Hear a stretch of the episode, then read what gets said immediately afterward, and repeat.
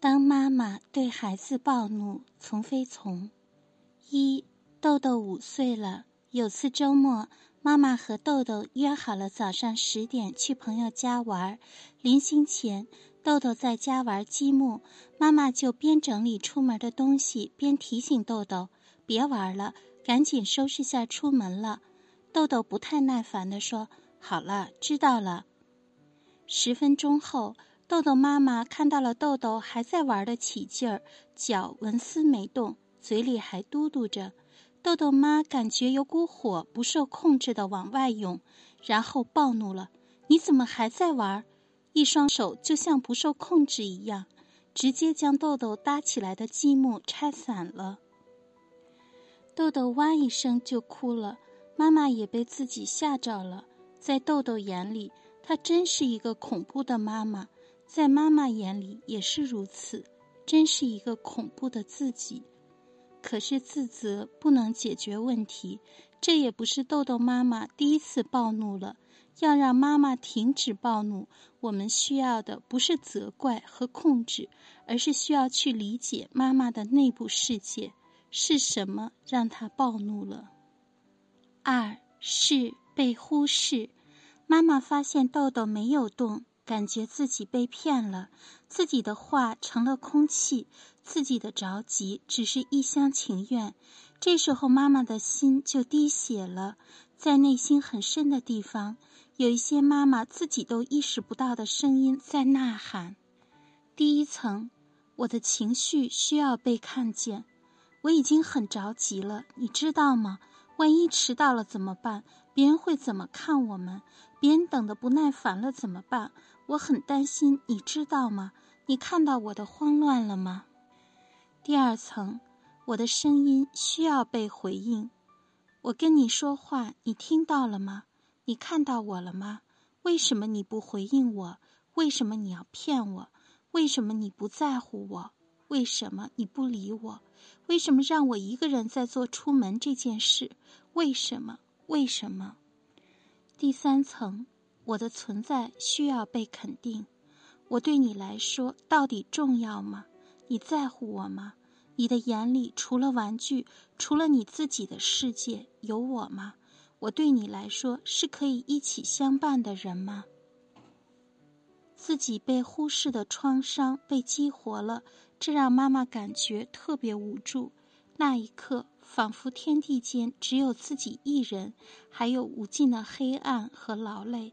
旁边这个本应该配合自己、支持自己的人，只有袖手旁观。这些无助，在那一刻，妈妈没时间意识到。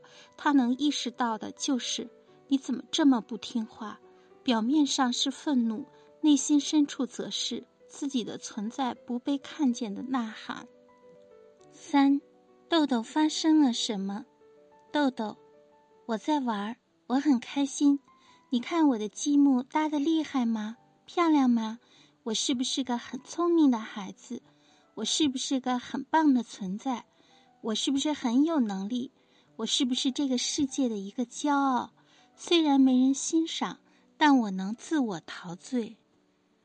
妈妈，不好意思，不想关心你在想什么，不想关心你的积木搭的怎么样，不想关心你的心情。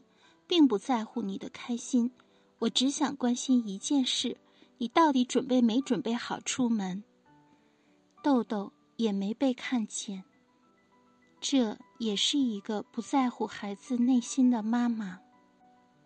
妈妈不被孩子看见，妈妈也看不见孩子。这个家庭里，其实谁也看不见谁，只有事情应该怎么做和。你没做好事情，我很生气。在妈妈的暴怒中，豆豆放下了积木，哭了起来。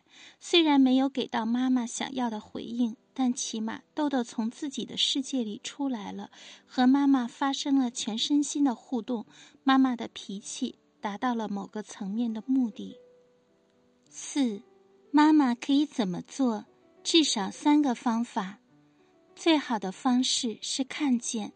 如果有时间和能力，可以去看见孩子的开心，先花时间分享他的开心和成就。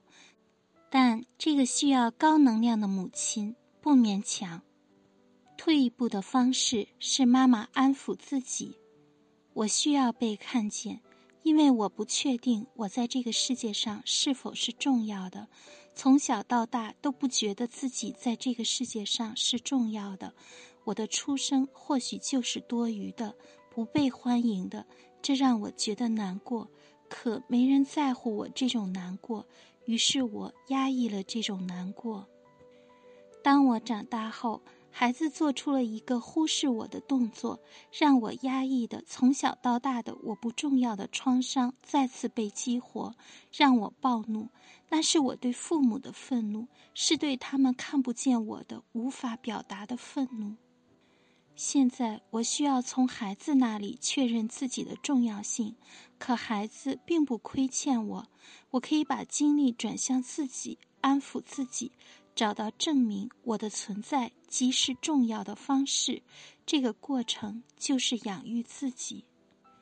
再退一步，妈妈可以看到自己并表达自己，邀请豆豆看见自己。可以用商量的方式表达自己的担心。妈妈现在很着急，我们必须要赶紧出门了，因为如果我们迟到了，对方就会等着我们。首先，这是个很不礼貌的行为，是不对的。其次，对方等久了也会不开心。换位思考下，豆豆，你和别人约好了时间，你喜欢别人迟到吗？如果妈妈勇敢些，也可以尝试袒露自己的内心。豆豆，妈妈对你来说重要吗？如果重要的话，你可以为了我赶紧收拾一下吗？因为妈妈现在很着急。较差的方法就是使用愤怒强行要求孩子关注自己；更差的方法则是妈妈脾气也不发，忍了，然后自己没被看见。自己也看不见自己，这种被忽视的创伤再一次压抑，等着下次更大的爆发。五，当妈妈对孩子暴怒，不必自责于自己的脾气为何差，为何又伤害到了孩子。自责不能解决问题，因为你对自己的控制是有限的，意志力是有限的。真正避免暴怒的方式。就是妈妈问问自己：“我怎么了？我需要什么？我可以怎么安抚自己？”当妈妈先安抚自己，才有可能安抚孩子。